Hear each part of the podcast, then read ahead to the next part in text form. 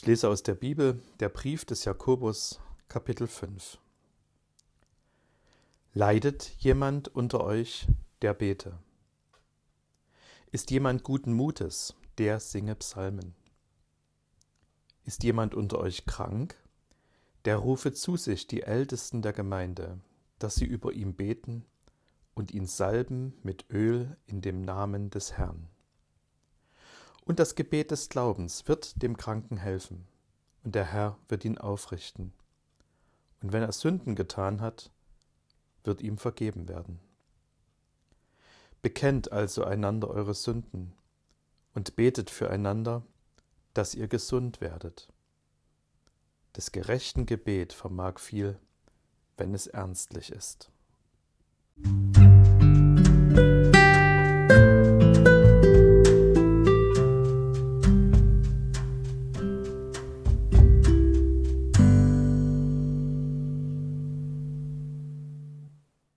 Wenn sich Frauen in den Finger geschnitten haben, dann legen sie folgendes Vorgehen an den Tag. Erstens schneiden. Zweitens Autsch sagen. Drittens blutenden Finger in den Mund stecken. Viertens Pflaster suchen. Fünftens Pflaster auf die Wunde kleben. Sechstens weitermachen. Bei Männern läuft es ein bisschen anders. Sie wissen Bescheid. Erstens schneiden. Zweitens, ach du Scheiße, meine Hand brüllen. Drittens, blutenden Finger ganz weit weghalten. Viertens, Freundin rufen. Fünftens, Pflaster auf die Wunde kleben lassen. Sechstens, nach fünf Minuten auf der Wunde rumdrücken. Siebtens, sich beschweren, dass es schon wieder blutet. Achtens, wegen großer Wunde einen Verband verlangen. Neuntens, zwischenzeitlich durch Herumdrücken auf der Wunde die Blutung intensivieren. Zehntens, Freundin anschreien, warum das so lange dauert. Elftens, von Freundin Verband anlegen lassen. Zwölftens, Bilder vom Verband machen als Erinnerung. Dreizehntens, Freunde anrufen. Vierzehntens, sich für abends in der Kneipe verabreden. Fünfzehntens, mit den Jungs ein paar kippen. 16. Stolz auf den Verband zeigen. 17. Erläutern, wie der halbe Arm abgehackt wurde. 18. Erwähnen, dass es eigentlich nicht der Rede wert ist. Und 19. Sich von den Jungs für das tapfere Verhalten einen ausgeben lassen. Man kann mit Krankheit und Leiden ganz unterschiedlich umgehen. Das kann was damit zu tun haben, ob man Mann oder Frau ist, wenn man mal unterstellt, dass diese Satire einen ganz, ganz kleinen wahren Kern enthält. Es kann was damit zu tun haben, in welcher Zeit man lebt. Das hat mich immer beeindruckt, als ich gelesen habe, wenn ich gelesen habe, dass es zu Martin Luthers Zeiten so war, dass wenn man krank wurde, man automatisch davon ausging, dass man jetzt sterben wird und sich darauf vorbereitete. Das entsprach dem Stand der Medizin es war realistisch. Heute ist es ganz anders. Man kann mit Krankheit und Leiden ganz unterschiedlich umgehen. Das kann auch was damit zu tun haben, ob man Christ ist und auf Gott vertraut. Hä? Was hat das damit zu tun? Wir gehen zum Arzt, wir nehmen unsere Medikamente, wir hoffen auf die richtige Therapie, schulmedizinisch oder alternativmedizinisch, wenn es erforderlich ist. Das ist doch nicht groß anders als bei Menschen, die nicht mit Jesus leben, oder? Könnte es aber sein. Denn es gibt in der Bibel eine Anleitung für das Verhalten im Krankheitsfall, die ganz klar ist. Im Jakobusbrief finden wir sie und wir haben sie als Brieflesung in diesem Gottesdienst schon gehört und in diesem Jahr sind wir am heutigen Sonntag darauf aufgefordert, uns etwas näher anzugucken, was uns da empfohlen wird. Leidet jemand unter euch, der bete? Ist jemand guten Mutes, der singe Psalmen? Gute Zeiten, schlechte Zeiten, so ist das Leben. Was wir tun sollen, ist das Gute und das Schwere vor Gott bringen und auf Gott beziehen. Ihn loben, wenn es uns gut geht, zu ihm beten, wenn wir leiden. In guten und in schweren Zeiten und in den durchschnittlichen normalen Zeiten dazwischen sollen wir die Verbindung mit Gott halten, in Verbindung mit Gott bleiben. Also nicht das Gute als selbstverständlich ansehen und über das Schwere klagen, sondern in jeder Lage Gott loben und ihn bitten. Leidet jemand unter euch, der bete? Es gibt im griechischen Text des Neuen Testaments verschiedene Wörter, die man im Deutschen mit beten übersetzen kann. Hier an dieser Stelle steht das allgemeinste Wort, was es im Griechischen gibt. Und von daher kann man aus dieser Aufforderung zum Beten keine Zielrichtung erkennen. Man denkt natürlich automatisch an die Bitte, dass das Schwere von uns genommen wird. Aber es wäre auch die Bitte denkbar, dass wir die Kraft bekommen, das Schwere zu tragen, das uns zugemutet wird. Auf dieser Grundlage, Gutes und Schweres vor Gott bringen, auf Gott beziehen, schreibt Jakobus nun diese praktische Anleitung für den Krankheitsfall. Ist jemand unter euch krank, der rufe zu sich die Ältesten der Gemeinde, dass sie über ihm beten und ihn salben mit Öl in dem Namen des Herrn. Und das Gebet des Glaubens wird dem Kranken helfen, und der Herr wird ihn aufrichten. Und wenn er Sünden getan hat, wird ihm vergeben werden. Und dann kehrt Jakobus zu seinem Gedankengang über das Gebet, in den das Ganze eingebettet ist, zurück. Bekennt also einander eure Sünden und betet füreinander, dass ihr gesund werdet. Des gerechten Gebet vermag viel wenn es ernstlich ist. Ich mache auf ein paar Einzelheiten und Besonderheiten aufmerksam. Das Erste, es geht bei dieser Aufforderung wieder, wie schon am Anfang, nur ums Gebet. Es geht nicht um vermeintliche Machtworte hochbegabter, vollmächtiger Einzelpersonen. Es geht um das Gebet und es geht um den Glauben derer, die beten. Sie sollen sich voller Erwartung an den Herrn wenden. Das Evangelium für diesen Sonntag gibt uns da ein praktisches Beispiel. Da ist von den vier Freunden die Rede, die einen gelähmten Mann zu Jesus bringen.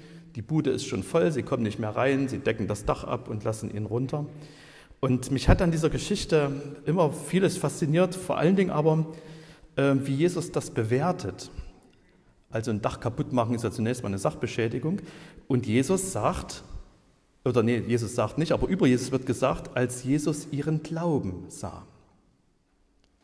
Das ist eine interessante Frage. Kann man Glauben sehen oder nicht? Viele sagen ja, Glaube ist in mir drin, das sieht man nicht.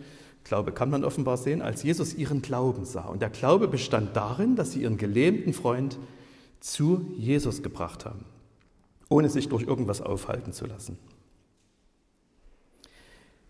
Jemanden, der krank ist, voller Erwartung und voller Vertrauen zu Jesus bringen. Das ist es, worauf wir, auf, wozu wir aufgefordert werden. Und da geht es überhaupt nicht darum, dass wir es besser wüssten als Ärzte und es geht nicht um eine grundsätzliche äh, Skepsis gegenüber der Schulmedizin, sondern es geht einfach darum, Jesus hat Menschen geheilt und seine Jünger haben es in seiner Nachfolge auch getan. Und dabei handelte es sicher, sich immer um Zeichen des Reiches Gottes, also um einen Vorgeschmack auf die Zukunft, in der Gott seine Schöpfung wieder in Ordnung bringt und in der es deshalb keine Krankheit und keinen Tod, kein Leid und keine Quälerei mehr geben wird. Gebet und Glaube, das ist das Erste. Das Zweite ist, was ich hier beobachte, das Gebet für die Kranken ist Sache der Gemeinde. Die Ältesten der Gemeinde werden hier erwähnt. Also, das kann der Kirchenvorstand sein, das können die Leitungspersonen eines Hauskreises oder einer Gemeindegruppe sein. Das heißt, die Gemeinde ist zuständig, wenn eins ihrer Mitglieder krank ist. Das ist ein Teil des normalen Gemeindelebens. So wie wir zu Geburtstagen und Ehejubiläen gratulieren und so wie wir Trauernde begleiten. Das Dritte, was auffällt, die Initiative geht vom Kranken aus. Er ruft die Ältesten zu sich. Das heißt, jeder entscheidet selbst, ob er das will oder nicht. Niemanden wird irgendetwas übergestülpt. Es ist schön, wenn wir uns gegenseitig darauf aufmerksam machen, wenn es jemandem nicht gut geht, der oder die ist krank. Und es ist auch nicht ausgeschlossen, dass darauf ein Besuch erfolgt. Aber der Normalfall ist, dass der Kranke sich selbst meldet. Und das liegt ja auch nahe. Ich meine, dass es nicht gesund macht, wenn man frustriert zu Hause liegt und sich ärgert, dass niemand zu Besuch kommt. Das ist ja mit Händen zu greifen. Das vierte, was auffällt, das Gebet. Neben dem Gebet wird die Salbung mit Öl erwähnt. Das knüpft an die Praxis der Jünger an. Im Markus-Evangelium, da wird mal erzählt, dass Jesus die zwölf, seine zwölf erwachsenen Schüler aussendet und dann heißt es, und sie zogen aus und predigten, man sollte Buße tun und trieben viele Dämonen aus und salbten viele Kranke mit Öl und machten sie gesund. Das Öl, also ob das Öl damals ähm, als Medizin betrachtet wurde oder einfach als wohltuende Erfrischung, ist hier mal zweitrangig. Die Salbung mit Öl begleitet das Gebet als ein körperlich spürbares Zeichen. Es geht um das Signal, Glaube ist nicht nur was für den Kopf, Glaube betrifft den ganzen Körper. Aber auch hier bleibt dabei, das Gebet hilft, nicht das Öl. Spannend ist, was insgesamt über die Wirkungen des Gebets gesagt wird. Das Gebet des Glaubens wird dem Kranken helfen und der Herr wird ihn aufrichten und wenn er Sünden getan hat, wird ihm vergeben werden. Zwei Wirkungen werden beschrieben, helfen und aufrichten und Vergebung von Sünden. Helfen und aufrichten. Auch hier ist es wieder so, dass die griechischen Worte, die dahinter stehen, im Deutschen ganz unterschiedlich übersetzt werden können. Martin Luther, das Wort, was Martin Luther mit helfen übersetzt hat, hat im Griechischen ein Bedeutungsspektrum von helfen bis retten. Und das Wort, was Martin Luther hier mit aufrichten übersetzt hat, hat im Griechischen eine Bedeutungsbreite von aufrichten bis auferstehen. Und aus dieser Bedeutungsbreite ergibt sich auch nochmal die Einsicht, dass vieles, Verschiedenes damit gemeint sein kann. Es kann sowohl das körperliche Gesundmachen bedeuten, als auch das seelische Aufrichten und Durchtragen, trotz bleibender Krankheit. Der Apostel Paulus ist innerhalb der Bibel ein Beispiel dafür, dass es auch so sein kann. Er war ja krank, er hat Gott um Heilung gebeten und Gottes Antwort darauf war nicht eine körperliche Heilung, sondern Gottes Antwort darauf hat er mal so wiedergegeben, und das ist ein sehr bekanntes Wort geworden, lass dir an meiner Gnade genügen, denn meine Kraft ist in der Schwachheit mächtig. Und dieses Wort hat unzähligen Menschen Kraft gegeben, ihr Leben zu bewältigen. Was ausgeschlossen wird, ist, dass das Gebet nichts bewirkt. Das Gebet des Glaubens wird dem Kranken helfen. Und wenn es keine körperliche Heilung nach sich zieht, dann wird es die Kraft geben, in der eigenen Schwachheit bei Gott zu bleiben. Helfen und aufrichten, das ist die erste Wirkung. Die zweite Wirkung des Gebetes für Kranke, die hier beschrieben ist, Vergebung von Sünden. Die Bibel behauptet nicht, dass jede Krankheit auf irgendeine Sünde zurückzuführen wäre. Es steht hier, wenn er Sünden getan hat. Wenn. Es muss nicht so sein. Aber der Zusammenhang, ein möglicher Zusammenhang, wird auch nicht völlig ausgeschlossen. Das war ja in der Story von dem gelähmten Mann und seinen vier Freunden und dem Dachschaden auch so. Da sagt Jesus zuerst, dir sind deine Sünden vergeben. Und interessanterweise wird er dafür nicht kritisiert, dass er das gesagt hat, sondern es geht nur um die Frage, ob er berechtigt ist, das zu sagen. Heil und Gesundheit, Heil und Heilung ist nicht automatisch dasselbe. Es ist eine große Gnade, wenn beides zusammenfällt, so wie in der Geschichte von dem gelähmten Mann.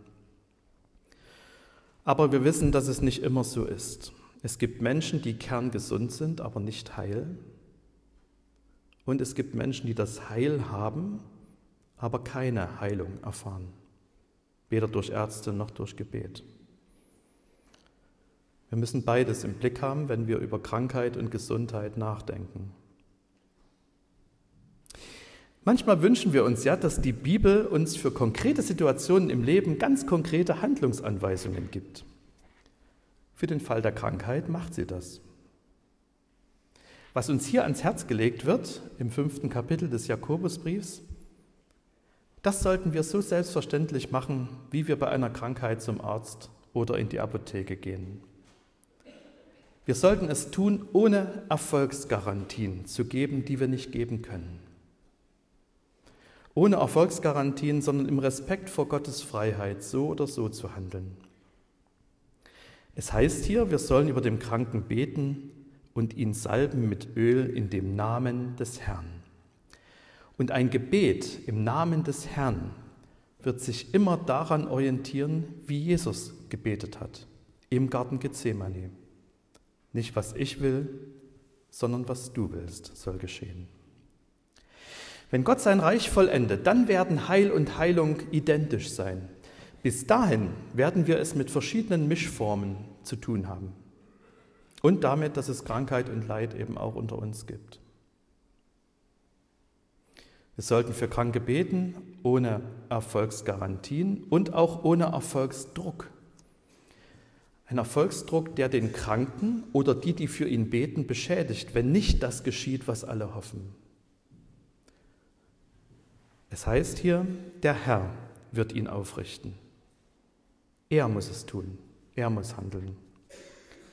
Wir können ihn in unserem Gebet nur auf seine Freiheit hin ansprechen. Wir können nur an ihn appellieren. Aber das, das sollten wir unbedingt tun. Und der Friede Gottes, der höher ist als alle Vernunft, wird eure Herzen und Sinne in Christus Jesus bewahren.